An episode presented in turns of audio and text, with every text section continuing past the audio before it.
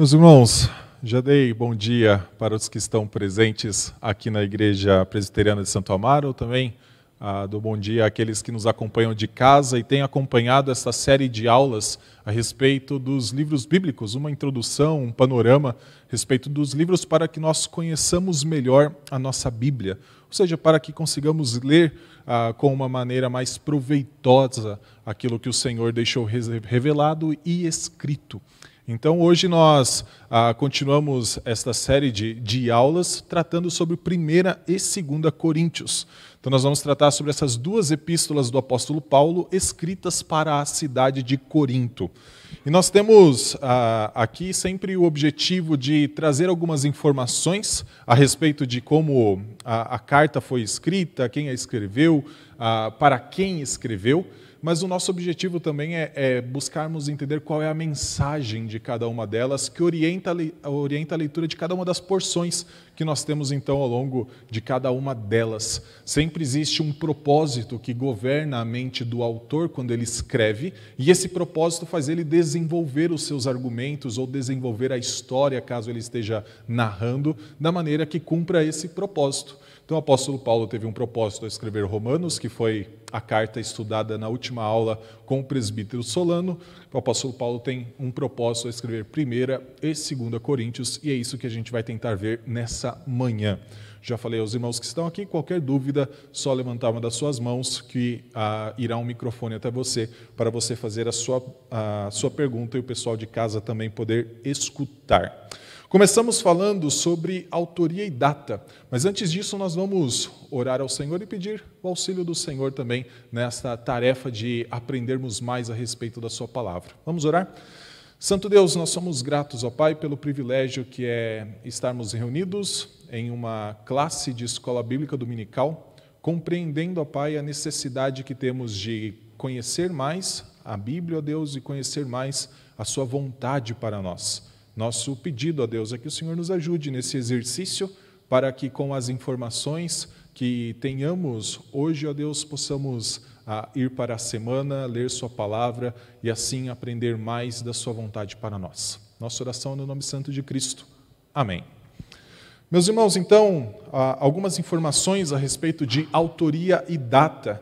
A 1 e 2 Coríntios estão entre as epístolas que são ah, designadas como de autoria do apóstolo Paulo. Nós temos essa informação nos dois primeiros versículos de cada uma delas. Então, se você olhar aí, eu peço até que você deixe sua Bíblia aberta nessas duas cartas. Ah, você vai encontrar que quem escreveu é Paulo, apóstolo segundo a vontade de Deus. Então, você vai encontrar já uma afirmação com respeito ao autor dessa carta. Quando nós olhamos para a carta de 1 Coríntios, ela encerra com mais uma informação a respeito de que Paulo é o autor. Ele fala que ele escreve um trecho só, com o seu próprio punho. Olha o que está no capítulo 16, versículo 21. Eu estou projetando aqui, mas também você pode olhar na sua Bíblia. A 1 Coríntios 16, 21 diz o seguinte: A saudação escrevo-a eu, Paulo, de próprio punho. Então existe, ah, Paulo se utilizou em diversos momentos do que ah, ficou conhecido como amanuenses, ou uma espécie de escriba, um secretário, na qual Paulo ia falando os seus pensamentos ou ditando aquilo que ele gostaria de comunicar aos seus destinatários, e esse secretário ia anotando, ia escrevendo, mas Paulo fala o seguinte para a igreja de Corinto: a saudação, a conclusão, eu escrevo do meu próprio punho. E ele coloca em outro momento, lá no início, no primeiro versículo de 1 Coríntios 1, ele coloca que tem alguém que participa de alguma forma da comunicação dessa carta para a igreja de Corinto. Ele fala que junto com ele está Sóstenes. E nós podemos perguntar, fazer algumas perguntas a respeito disso. Não sei se isso caiu a transmissão, esse sem sinal. É a transmissão que caiu? Ok, mas nós continuamos aqui quando a transmissão for restabelecida, a gente continua. Ah, quando nós olhamos para Sóstenes, que está na, ah, no primeiro versículo, nós precisamos responder algumas perguntas a respeito dele. E a primeira pergunta que nós precisamos entender é qual é o papel que esse Sóstenes ah, desempenha. A gente encontra que existe a possibilidade dele ser né, esse escriba ou essa, esse secretário que redigiu a carta enquanto Paulo a ditava, enquanto Paulo comunicava os seus pensamentos, ou existe a possibilidade ah, de ser alguém responsável pela leitura pública da carta. Ah, nós temos um personagem, a gente vai ler a respeito dele daqui a pouco, lá em Atos capítulo 18, que ele era o principal da sinagoga de Corinto. E esse personagem é chamado de Sóstenes. Então é possível que seja este Sóstenes, alguém na cidade de Corinto, a, qual, a, a, quem Paulo enviou a carta. Então esse Sóstenes seria o responsável por ir até a igreja de Corinto, onde os irmãos se reuniam, e ler essa carta, então publicamente. Então Paulo fala: Eu e o irmão Sóstenes escrevemos alguma coisa. Então, existe essa possibilidade, e a outra possibilidade seria um líder da igreja que apoiou a mensagem de Paulo. Então, alguém muito respeitado pela igreja de Corinto, alguém conhecido entre os irmãos daquela igreja, que então estaria, digamos, também validando ou acompanhando Paulo no seu objetivo de escrever a carta. Quem escreve a carta? De quem são os pensamentos? De quem é o argumento todo da carta? é do apóstolo Paulo. E uma coisa que é muito importante para a gente entender, nesse primeiro versículo, ele tem uma, um papel singular, é que Paulo ali fala que Paulo é apóstolo de Cristo, mas daí ele diferencia Sóstenes, porque só existe um apóstolo nesse primeiro versículo, que é Paulo. Sóstenes é o irmão, nosso irmão Sóstenes, o irmão da igreja de Corinto. Só para a gente entender que Sóstenes não entra, uma vez que o nome dele está ah, no cabeçalho da carta, ele não entra no grupo de, ah, de apóstolos, no colégio apostólico. Existe apenas um apóstolo que é Paulo. Então, existem essas ah, três possibilidades a respeito de Sóstenes. Nós não conseguimos afirmar com 100% de clareza quem seria ele, mas a, a, possibilidade maior é que, uma vez que ele era conhecido da igreja de Corinto, que fosse este Sóstenes, que nós vamos ler a respeito dele no capítulo 18 de Atos, que se converteu do judaísmo ao cristianismo, desempenhava um papel importante junto à igreja de Corinto e foi alguém que publicamente leu e até mesmo defendeu tudo aquilo que Paulo estava escrevendo na carta. Então, nós temos uma mensagem que é apoiada por um líder da igreja. E isso tem um papel muito importante, porque Corinto era uma igreja extremamente ah, revoltada, existiam muitas pessoas contra o apóstolo Paulo dentro da igreja de Corinto, e quando temos um líder, então, apoiando a mensagem do apóstolo, nós temos, então, ah, uma segurança também muito grande de que, ou pelo menos a igreja de Corinto tinha uma segurança muito grande de que essa carta tinha um proveito para eles. Então, para nós entendermos, é importante essa informação que Paulo fala prime... no primeiro versículo da primeira carta a respeito de Sóstines. Paulo também, nós encontramos outros dois ah, indícios de que Paulo é o, o autor da carta. Um está no capítulo 11, versículo 1 da primeira carta, e o outro no capítulo 10, versículo 11. No capítulo 11, versículo 1 diz assim: Sede meus imitadores, como também eu sou de Cristo. Então, Paulo está. Aqui não temos o nome de Paulo, né? Paulo não está dizendo, eu, Paulo, imito a Cristo, por isso imitem a mim. Mas nós conseguimos ah, inferir que Paulo é o autor da carta, uma vez que a pessoa que estivesse recebendo a carta precisaria conhecer essa pessoa que deveria ser imitada. Ah, então, quando Paulo fala, sede meus imitadores, ele está chamando a atenção para uma pessoa específica, ele mesmo, e ele está dizendo assim: vocês me conhecem, imitem a mim. Ou seja, a pessoa que escreveu a carta ah, de Corinto tem que ser uma pessoa conhecida.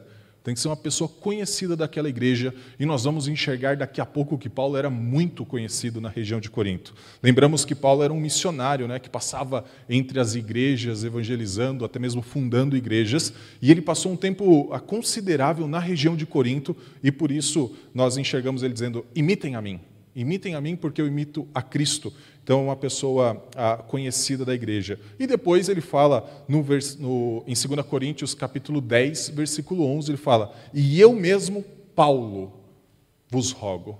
E eu mesmo, Paulo, peço alguma coisa a vocês. Então, dentro da carta, nós temos diversos indícios de que quem escreveu essa epístola é o apóstolo Paulo.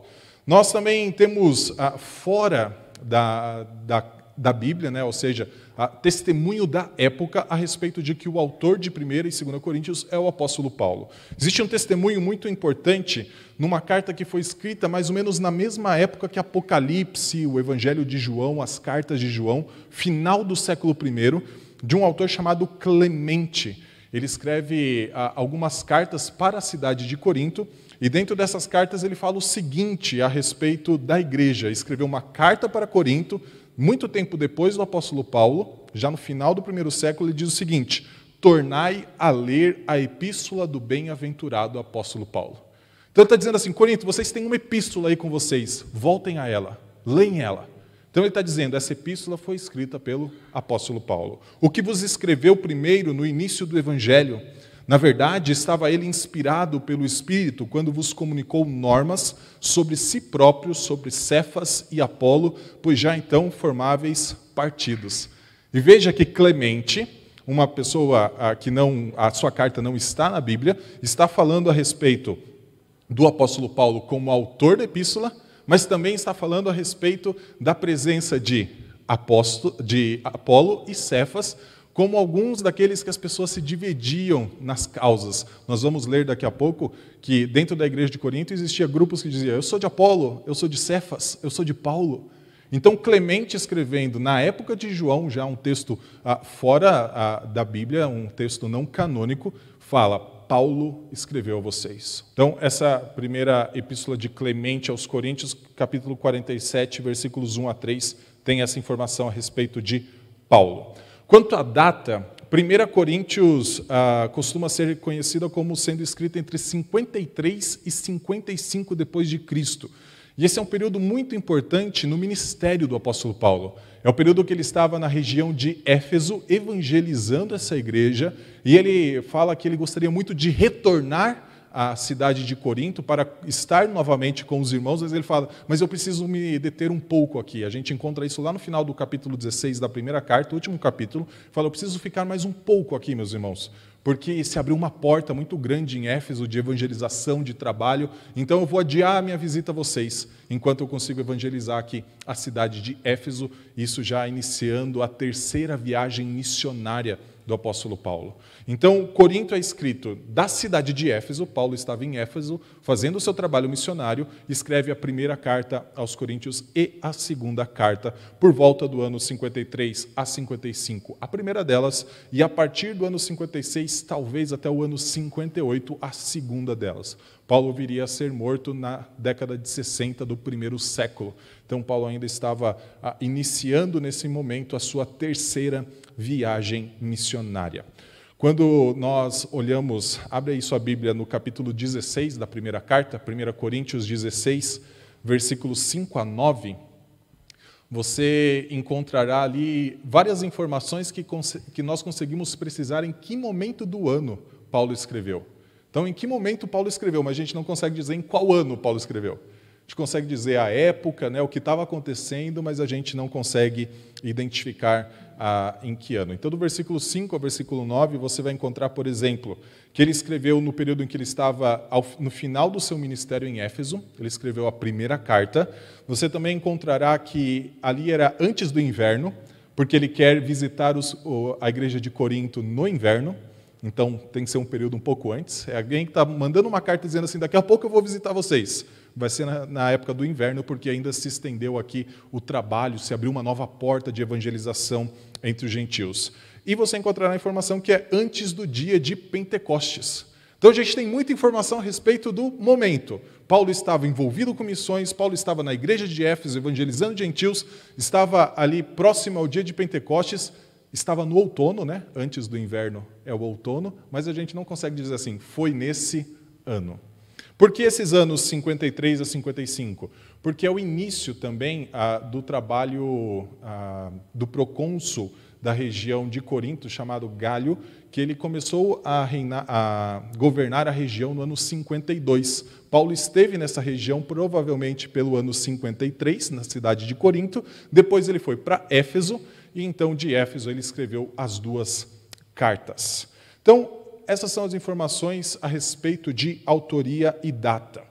Uh, eu quero falar um pouco a respeito da cidade de Corinto, para nós entendermos como ela é importante e por que muitas coisas que nós enxergamos dentro das epístolas são originárias, né, têm a sua origem do contexto cultural da época. Cidade de Corinto, não sei se os irmãos uh, estão enxergando nessa parte direita aqui tem Corinto, Atenas, Bereia, é a última cidade que Paulo passa pela sua segunda viagem missionária. Daí ele já iria em Éfeso, que para muitos autores é o início já da terceira viagem missionária de Paulo. Alguns vão colocar a terceira viagem missionária quando Paulo retorna a Jerusalém, então inicia, mas Paulo está no final da segunda viagem missionária.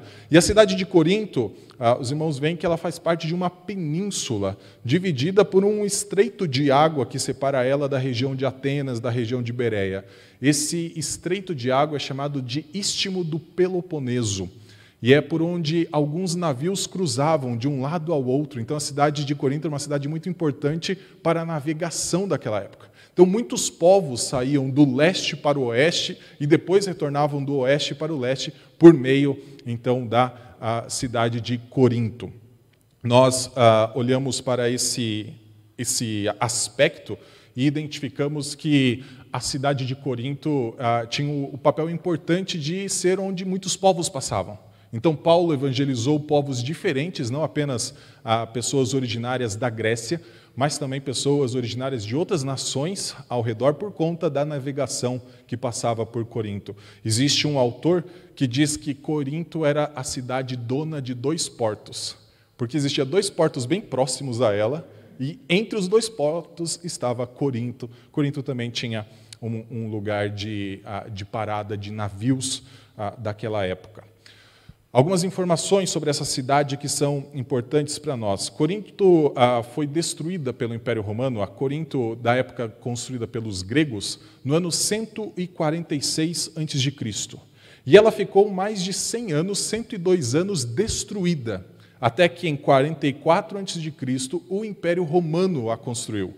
E quando o Império Romano constrói Corinto, ele já não constrói mais apenas com os aspectos ah, da cultura grega, mas muito influencia, influencia muito a região com os aspectos da cultura romana e principalmente do governo romano. Isso tem um impacto na questão da adoração. A cidade de Corinto, uma das características principais dela é a presença de diversos templos dedicados a diversas divindades, em especial Apolo a irmã do imperador também tinha um templo dedicado a ela, e Afrodite.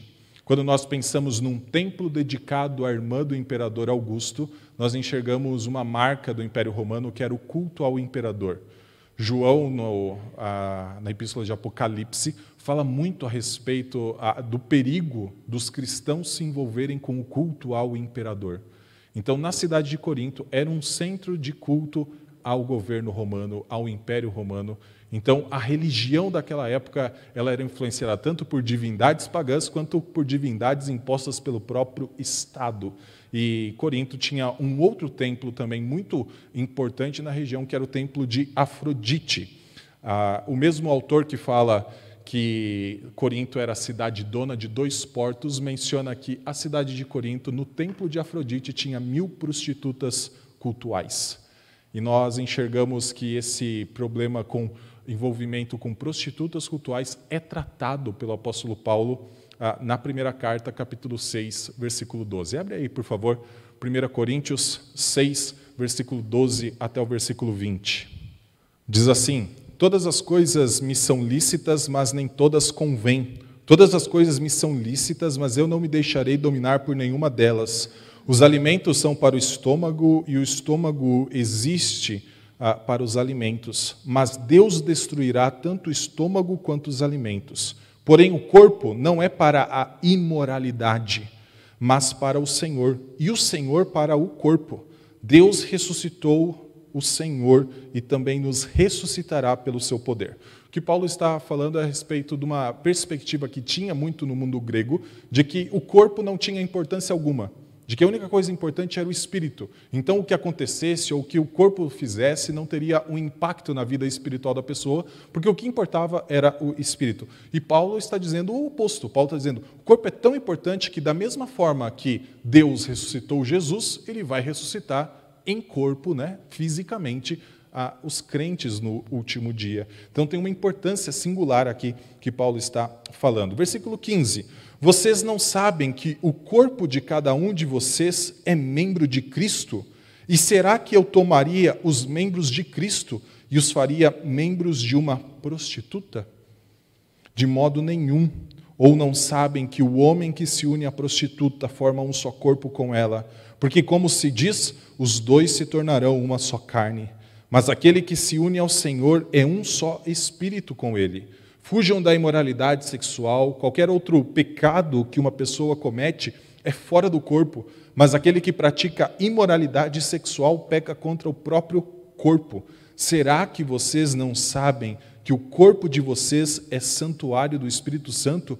que está em vocês e que vocês receberam de Deus e que vocês não pertencem a vocês mesmos, porque vocês foram comprados por preço. Agora, pois, glorifiquem a Deus no corpo de vocês. Veja que Paulo, então, traz uma importância muito grande para o corpo, e porque ele está dizendo que nós não podemos entregar o corpo à imoralidade, que os coríntios não deveriam fazer isso, porque possivelmente na igreja de Corinto havia homens que uma vez que diziam que o corpo não tem importância, que só o que importa é o espírito, então estavam talvez se unindo a prostitutas cultuais no templo de Afrodite. Só para nós entendermos por que, que Paulo ah, traz essa, essa ideia de se unir com uma prostituta, porque na cidade de Corinto isso era algo muito comum, fazia parte da religiosidade pagã, tanto é que um templo naquela época com mil prostitutas é algo destacado por diversos autores daquela época. Então, Paulo condena isso diretamente, enfatizando que o corpo também tem importância. Tem tanta importância que ele vai dedicar um capítulo inteiro, capítulo 15, para falar a respeito da ressurreição do corpo. Então, essas são algumas características de Corinto. Uma cidade com ah, diversas pessoas passando por ali, com um mercado, um comércio muito intenso, uma cidade extremamente religiosa, com divindades sendo adoradas em diversos templos, e uma cidade também ah, com uma grande característica de ênfase na sexualidade relacionada ao culto, então ao culto de Afrodite, com a presença dessas prostitutas cultuais. Paulo, então, se relaciona com esta igreja. E no seu relacionamento com essa igreja, Paulo tem talvez de todas as igrejas do que ele escreve a comunicação mais intensa. Paulo em todo a todo instante, desde que conheceu a igreja de Corinto, se comunica com essa igreja ou por meio de carta ou por meio de visita, e Paulo incessantemente faz isso. Quero ler um texto que é 1 Coríntios 5, versículo 9, só para a gente entender uma característica importante. Deixa eu ver se eu consigo conectar o cabo só nesse slide daí nos demais não precisa. 1 Coríntios, capítulo 5, versículo 9. Os irmãos encontrarão a informação de que 1 Coríntios não é a primeira carta que Paulo escreve à igreja de Corinto. Diz assim o versículo 9. Ah, cadê? Na outra carta já escrevi a vocês que não se associem com os impuros. Então, em 1 Coríntios, Paulo fala que em outra carta já havia escrito à igreja de Corinto que eles não deveriam se associar com os impuros. Então, existe uma comunicação da igreja de Corinto a, a Paulo que motiva Paulo a escrever a segunda carta. Então, essa primeira carta anterior, né, Paulo recebeu possivelmente ou da casa de Chloe ou de todos os outros que o auxiliavam. É, não vai dar certo esse cabo aqui, né? Parou. Ah, que o meu fica piscando toda hora. Ah, ou da casa de Chloe, de algum membro da igreja, ou do próprio Sóstenes, a informação de que entre os coríntios existia a mistura entre as pessoas da igreja e de fora da igreja, aqueles que cometiam imoralidade. Então, Paulo diz: Eu escrevi uma carta para vocês por conta dessa informação que eu recebi, eu escrevi uma carta só para tratar sobre isso. Daí ele, então, escreve essa primeira carta enviada, que não é 1 Coríntios. Por que, que nós não temos essa primeira carta? Meus irmãos, no processo de inspiração do Senhor está envolvido também a seleção daquelas que seriam as cartas que ele gostaria, dos livros que ele gostaria que estivesse na Bíblia revelada. Então, existe no Antigo Testamento diversos livros que a gente ouve falar, livro dos justos, que a gente não sabe que livro é esse. Existe as crônicas dos reis, que não é nem crônicas nem reis, é outro livro que nós não temos também, mas o Senhor escolheu reservar alguns livros, e dentro desses livros estão 1 e 2 Coríntios, mas não está a carta anterior ah, que Paulo escreveu à mesma igreja. Razão do Senhor, o Espírito Santo, que decidiu escolher esses livros. Então faz parte do processo de inspiração e seleção. Depois da primeira carta, nós temos uma nova comunicação feita a Paulo, para a gente ver como é intenso o relacionamento entre Paulo e a igreja de Corinto. Diz no versículo 11 que ele ouviu falar da casa de Cloe que havia divisão entre os irmãos em Corinto.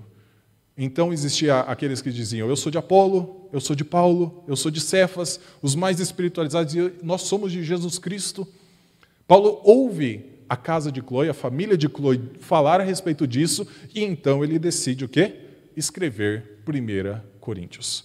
Então, a nossa carta, uma das duas cartas que nós estamos estudando essa manhã, tem a ver com esse desejo do apóstolo Paulo de responder ao problema da divisão que existia dentro da igreja de Corinto.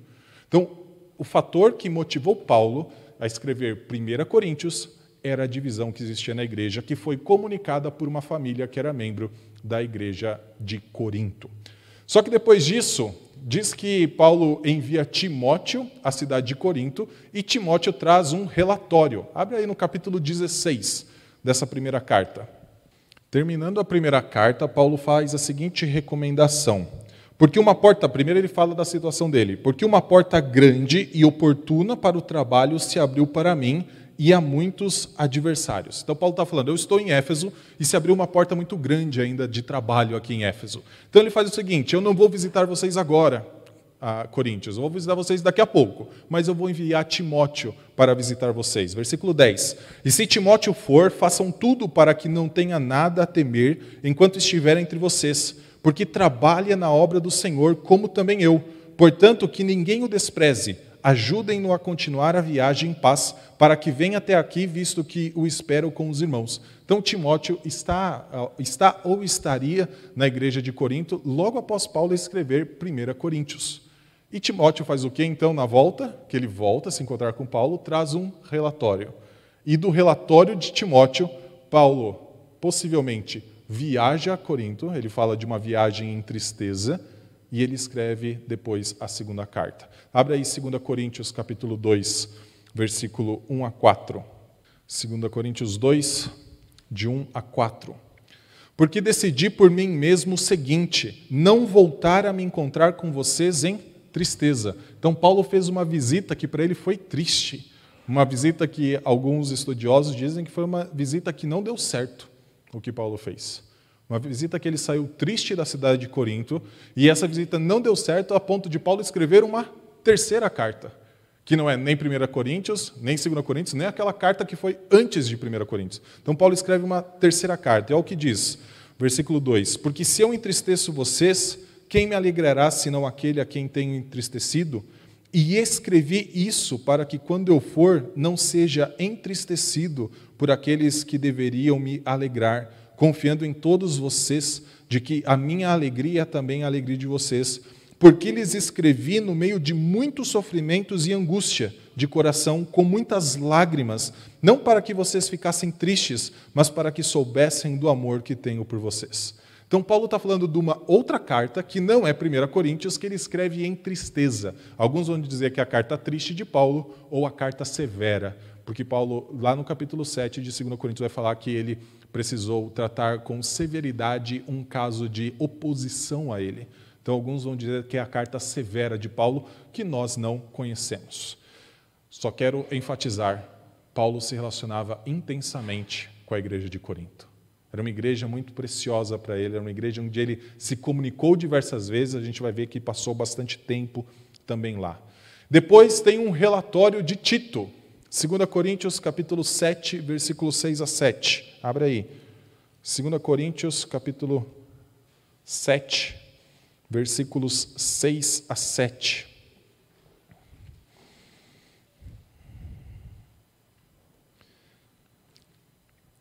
Diz assim: Porém, Deus que consola os, abatido, os abatidos nos consolou com a chegada de Tito. Então ele fala: Tito chegou a nós e não somente com a chegada dele, mas também pelo consolo que recebeu de vocês. Ele nos falou da saudade, do pranto, do zelo que vocês têm por mim, aumentando assim a minha alegria.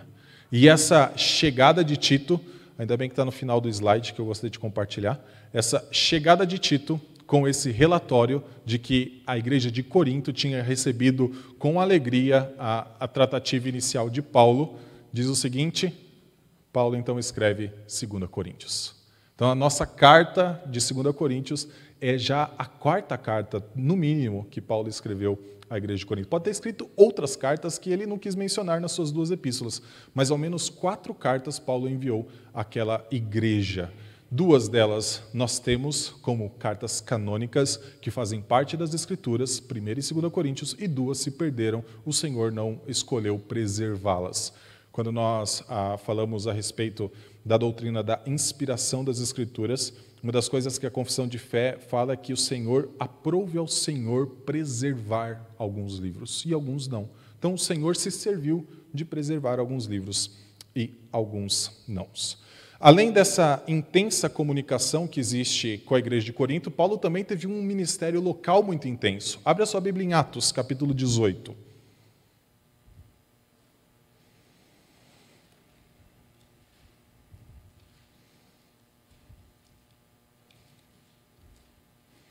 Aqui é a primeira passagem de Paulo por Corinto, antes dele escrever qualquer carta. Então, Paulo só escreveu essas quatro, essas quatro cartas que nós mencionamos depois dele ter passado muito tempo em Corinto. Então, Atos capítulo 18, nós temos um longo relato, não vou ler tudo a respeito a, desse relato, mas nós vamos a, enfatizar algumas coisas.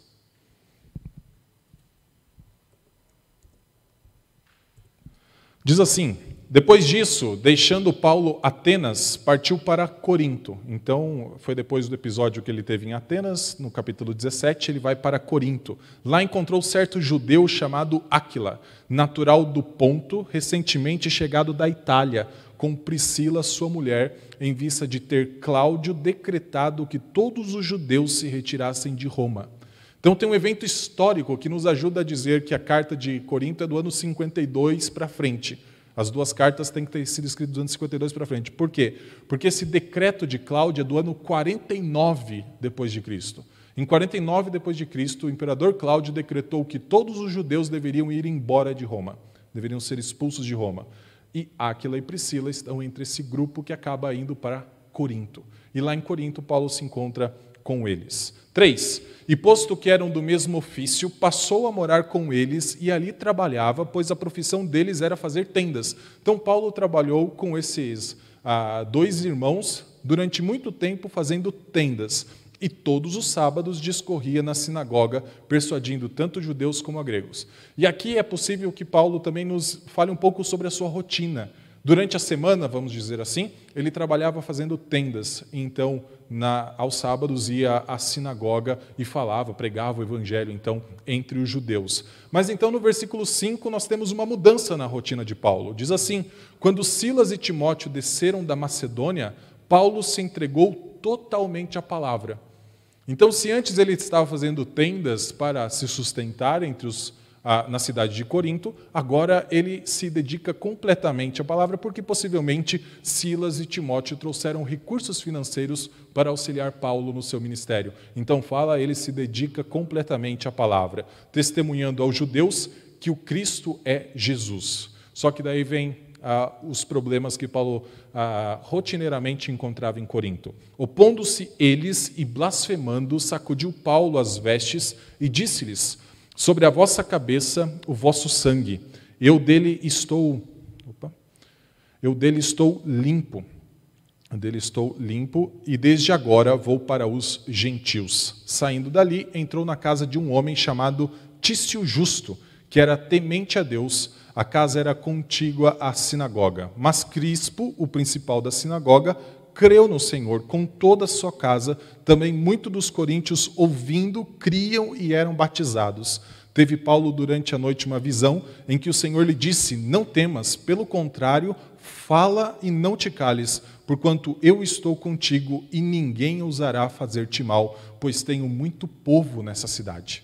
Veja que Paulo trabalhou fazendo tendas no primeiro momento, depois se dedicou completamente à pregação da palavra naquela região. E quando ele deixou, geralmente a estratégia de Paulo era primeiro trabalhar com os judeus, depois só ele iria para os gentios. Quando ele passou o trabalho para os gentios, o Senhor validou essa decisão dele, dizendo: continua fazendo isso, porque o povo que eu tenho nessa cidade é grande. Então a igreja de Corinto, de Corinto possivelmente se tornou uma igreja grande para a sua época. Paulo fez um trabalho missionário e você encontra no versículo 11 a seguinte informação: durante um ano e seis meses. Ou seja, durante um ano e meio, pelo menos, o apóstolo Paulo esteve com a igreja de Corinto. Então, uma igreja que ele se relacionou durante bastante tempo na sua viagem missionária. Se nós pensarmos que Paulo fez três viagens missionárias, passar um ano e meio numa cidade é bastante tempo, porque a cada viagem missionária de Paulo ia aí dez cidades para mais. Então, ele ficou um ano e meio dedicado à cidade de Corinto. E depois ele deixa Corinto, vai para Éfeso e continua a se comunicar com a igreja de Corinto por meio de cartas, fazendo visitas esporádicas, e ele registra isso, para nós entendermos que existe uma relação muito próxima de Paulo com essa igreja. Além disso, existe uma oposição muito grande para Paulo dentro da igreja de Corinto. Abre a 2 Coríntios, capítulo 2, versículos 5 a 10. Opa, estou em primeira. 2 Coríntios, capítulo 2, versículos 5 a 10. Diz assim: Ora, se alguém causou tristeza, Paulo falando da visita triste que ele teve à, à cidade de Corinto. Ora, se alguém causou tristeza, não o fez a mim, mas para que eu não seja demasiadamente áspero, digo que em parte causou tristeza a todos vocês. Basta-lhe a punição imposta pela maioria, de modo que agora, pelo contrário, vocês devem perdoar e consolar para que esse indivíduo não seja consumido por excessiva tristeza. Por isso peço que vocês confirmem o amor de vocês para com ele. E foi por isso também que eu lhes escrevi, para ter prova de que em tudo vocês são obedientes. A quem vocês perdoam alguma coisa, eu também perdoo, pois o que perdoei, se é que perdoei alguma coisa, eu o fiz por causa de vocês na presença de Cristo. A visita triste que Paulo teve à, à, cidade de Corinto entre a primeira e a segunda carta foi por causa de uma pessoa, parece específica, que causou a intensa oposição a Paulo e que possivelmente trouxe intensa divisão à igreja e que Paulo escreve agora a 2 Coríntios dizendo: para ele é necessário a punição pela maioria. Ou seja, é necessário que ele seja disciplinado. Então, Paulo enfrentava oposição. Os irmãos podem olhar depois, capítulo 7, versículo 8 a 12, não vou ler por conta do tempo, mas lá também encontra outras pessoas que ah, se opunham a Paulo. E existia na igreja de Corinto pessoas que eram falsos líderes e que se autodenominavam também apóstolos. 2 Coríntios 11, abre aí sua Bíblia, versículos ah, 3 e 4.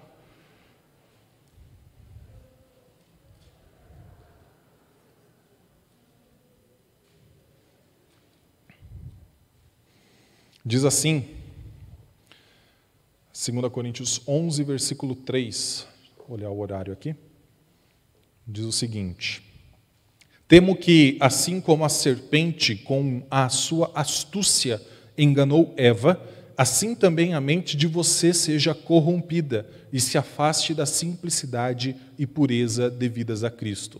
Pois se vem alguém que prega outro Jesus, diferente daquele que nós pregamos, ou se vocês aceitam um espírito diferente daquele que já receberam, ou um evangelho diferente do que já aceitaram, vocês toleram isso muito bem.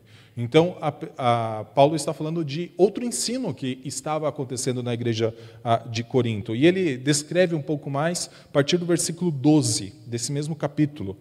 Mas, mas o que faço, isso continuarei a fazer para não dar oportunidade àqueles que a buscam com o objetivo de serem considerados iguais a nós.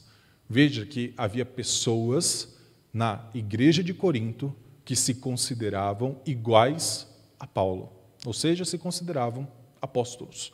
E ele continua dizendo o seguinte: ah, naquilo em que se gloriam, porque esses tais são falsos apóstolos, obreiros fraudulentos, disfarçando-se em apóstolos de Cristo, e não é de admirar, porque o próprio Satanás se disfarça de anjo de luz. Portanto, não deveria surpreender que os seus próprios ministros se disfarcem em ministros de justiça. O fim deles será conforme as suas obras. Então veja que Paulo tinha a oposição dos de dentro e tinha também um grupo de pessoas que ensinava de forma distorcida tudo aquilo que Paulo havia tratado com ah, os coríntios. Então a gente tem ah, um contexto em que Paulo era muito próximo da igreja, um contexto em que Paulo viveu durante um ano e seis meses com eles, que ele esteve constantemente em correspondência com a igreja, e uma das razões dele se corresponder tanto é porque a igreja continuava sendo influenciada por pessoas que ele chama de falsos apóstolos e que ele compara a obreiros de Satanás. Muito interessante que ele fala: Eu temo que vocês sejam enganados como Eva foi enganada pela serpente. Agora existem pessoas que ensinam outro Cristo que não o Cristo verdadeiro.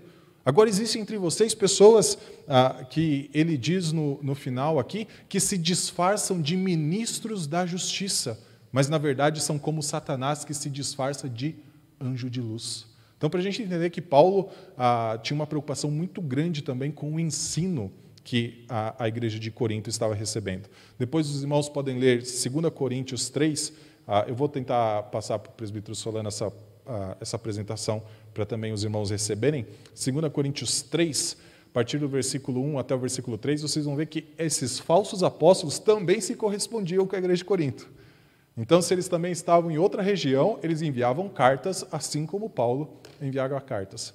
Uma igreja extremamente, ah, com extrema dificuldade, tanto interna, quanto também sob a influência daqueles que eram de fora. Qual é a mensagem? Agora eu vou dedicar aí os 15 minutos finais, acho que é isso que nós temos, mais ou menos. É isso. Os 15 minutos finais para falar a respeito da mensagem, uma vez que eu falei bastante sobre o contexto para nós entendermos o que a, a, igreja de Corinto estava vivendo. 1 Coríntios, eu gosto de uma afirmação de um teólogo chamado Russell Shedd, uh, teólogo batista, que ele afirmou o seguinte: 1 Coríntios é uma janela para a igreja de Corinto. E depois ele vai dizer que 2 Coríntios é uma janela para a vida do apóstolo Paulo. Então, 1 Coríntios é uma preocupação em entender o contexto da igreja de Corinto. 2 Coríntios é uma preocupação em entender a vida do apóstolo Paulo e seu ministério. Então, Paulo nos abre uma janela para nós entendermos o que acontecia na igreja de Corinto. Pelo fato de Paulo oferecer nela respostas, a gente já vai ver quais são essas respostas a diversas questões e problemas enfrentados pela igreja de Corinto, é difícil identificar uma mensagem única. Paulo fala sobre a divisão na igreja, Paulo fala sobre imoralidade sexual, Paulo fala de oposição, Paulo fala a respeito de se deve comer ou não comida sacrificada aos ídolos, de como se deve estar na ceia, do que é ressurreição. Paulo fala de temas diversos, por isso, às vezes, é um pouco difícil de nós identificarmos uma mensagem única, dizendo, 1 Coríntios fala a respeito disso. Mas eu gosto de uma, de uma tese de um autor chamado Andrew Naselli, que ele fala o seguinte: o Evangelho, a mensagem de 1 Coríntios é a seguinte: o Evangelho requer que o povo santo de Deus amadureça em pureza e unidade. Então, sempre que você ler 1 Coríntios, você deveria ler com a seguinte ideia: Paulo está tentando ensinar o povo daquela igreja a amadurecer em pureza e unidade, porque é isso que o, evangélico, o evangelho requer deles. Então, uma vez que o Senhor requer unidade e pureza, a forma de se amadurecer espiritualmente é praticando unidade e pureza. Essa é a grande mensagem que uh, Andrew Nacelli diz que resume toda a ideia, toda a mensagem da carta de 1 Coríntios. Quero falar a respeito rapidamente, bem rápido, da estrutura de 1 Coríntios. Ah, uma vez que são duas cartas, vou passar rapidamente só para os irmãos entenderem. Do capítulo 1 até o capítulo 4, o que Paulo diz é o seguinte: não se dividam sobre os mestres líderes da igreja. Paulo usa quatro capítulos da primeira carta para dizer assim: não pratiquem divisões, mesmo seguindo a um ou outro líder. Não usem o nome dos líderes para praticar divisões entre vocês. Primeira coisa que Paulo quer dizer, pratiquem a unidade. Lembra-se que unidade e pureza são os dois pilares do que o Evangelho requer, segundo o ensino de Paulo na primeira carta aos Coríntios. Então ele fala assim: não se dividam. Primeira coisa do capítulo 1 até o capítulo 4. Segunda coisa que Paulo ensina: não tolerem o pecado flagrante na igreja.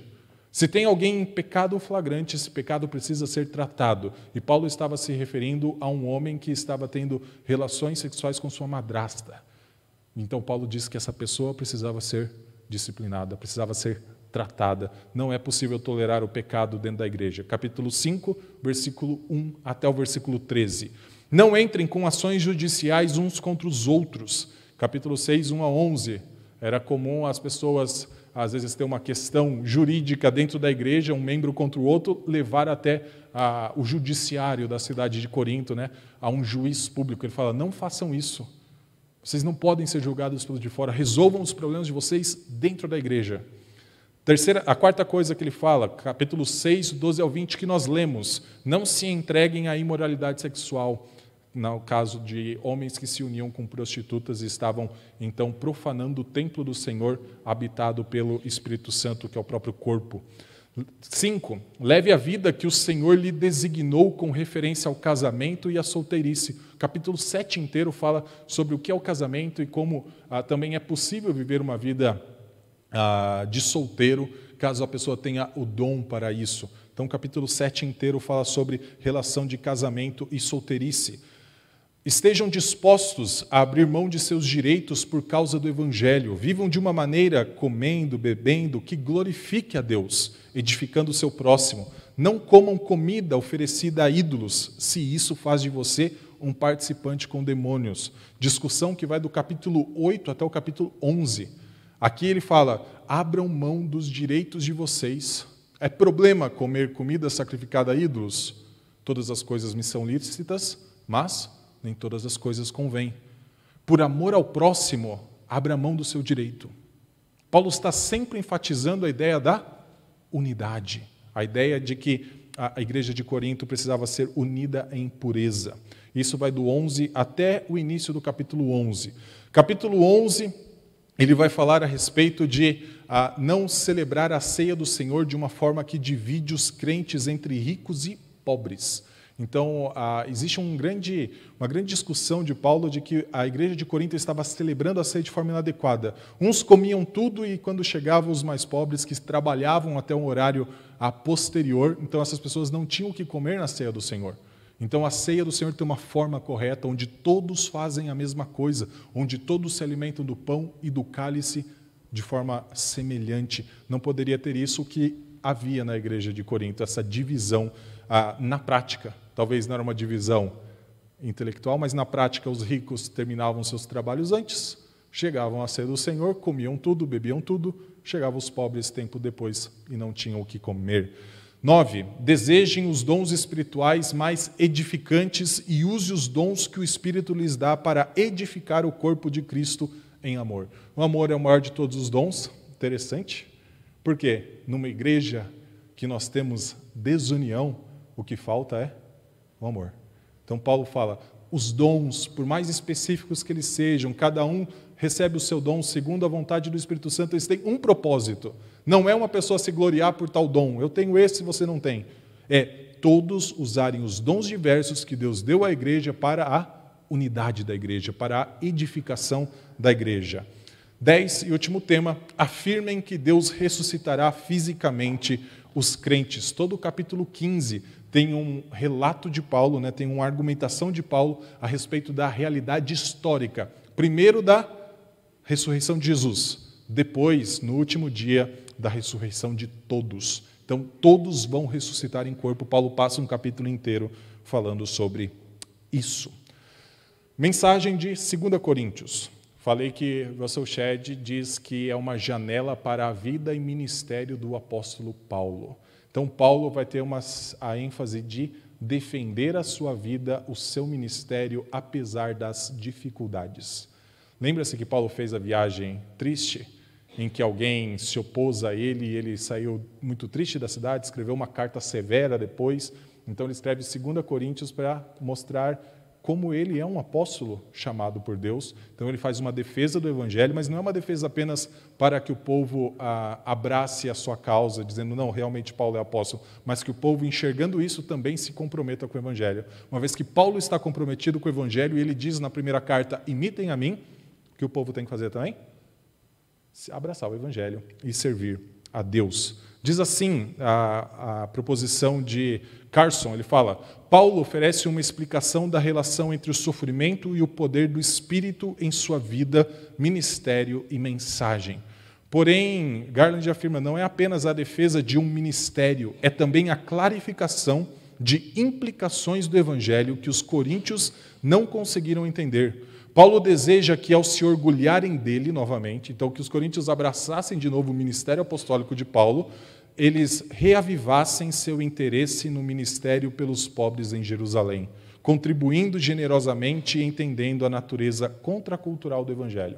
Paulo tinha um outro objetivo com a carta, a segunda carta aos Coríntios, que eles contribuíssem financeiramente com os irmãos mais pobres da cidade de Jerusalém.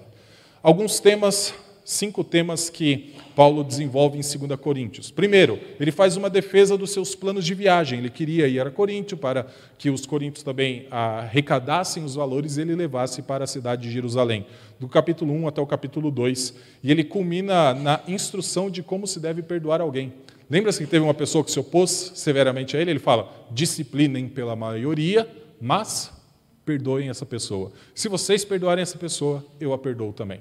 Então, Paulo designa ao governo da igreja local de Corinto a necessidade da disciplina dessa pessoa que estava se opondo tenazmente ao apóstolo Paulo. Capítulo 2 até o capítulo 7, Paulo passa a louvar a natureza e o propósito do seu ministério. Ele fala: todas as coisas podem trazer sofrimento, a gente pode ser abalado em diversos momentos, atribulados, mas nós nunca somos desesperançosos. Nós nunca passamos por um desespero achando que a nossa vida está perdida. Antes nós confiamos. Então ele defende o seu ministério ah, louvando ao Senhor e a natureza e propósito tanto dos sofrimentos quanto daquilo que o Evangelho tem alcançado entre outros irmãos. Terceiro tema, tem um relatório de Tito que nós lemos e a alegria de Paulo pelo arrependimento dos coríntios. Então eles trataram aquela pessoa que se opôs ao apóstolo e Paulo então agora louvam. Que bom que vocês fizeram isso, que bom que vocês seguiram o Evangelho e trataram o pecado que existia dentro da igreja. Capítulo 7, do versículo 5 a 16, fala disso.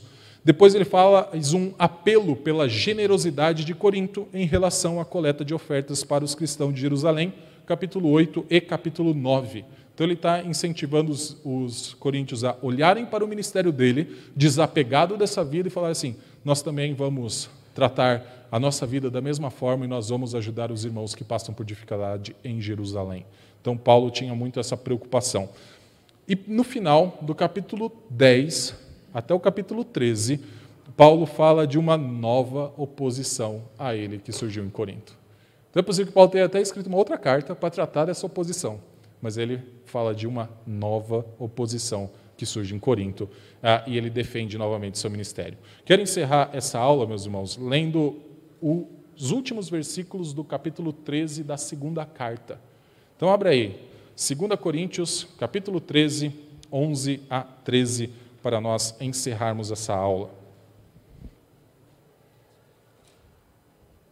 Diz assim: Quanto ao mais, irmãos, a Deus, procurem aperfeiçoar-se, consolem uns aos outros, tenham o mesmo modo de pensar, vivam em paz, e o Deus de amor e de paz estará com vocês. Saúdem uns aos outros com um beijo santo.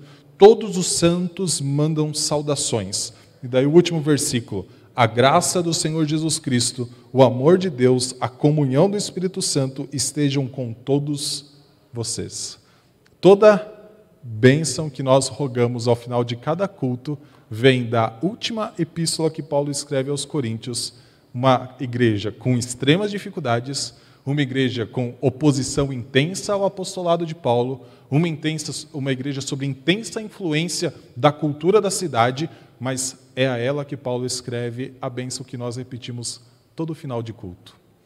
Meus irmãos, quando nós olhamos para essas duas cartas, elas nos ensinam o que a igreja deve ser, a unidade que deve imperar na igreja. Elas nos ensinam como nós precisamos entender o que o Senhor tem como propósito para nós. Ele quer que nós vivamos vida pura, sejamos santos como Ele é santo. Esse é o grande objetivo de Paulo, que nós vivamos de forma unida e que nós vivamos sempre buscando a pureza.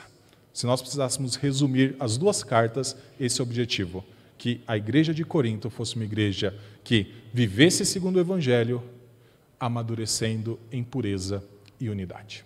Vamos orar? Senhor Deus, nós somos gratos, ó Pai, pela Sua palavra e te louvamos, ó Deus, pelo privilégio de estudar essas duas cartas de forma rápida, ó Pai, nessa aula, mas que o nosso pedido é que o Senhor nos ajude a abrir elas de novo em nossas casas e buscarmos entender um pouco mais a respeito daquilo que o Senhor deixou registrado, primeiro para a igreja de Corinto, mas também para toda a sua igreja espalhada por toda a terra e por todos os séculos. Nossa oração, que o Senhor nos dê um domingo de paz na sua presença e que o Senhor, ó Pai, seja glorificado em cada ato de nosso viver. No nome santo de Cristo. Amém. Meus irmãos, o horário está bastante avançado. Essas duas cartas foram ah, tratadas numa, numa única aula, cada uma delas poderia ter várias aulas.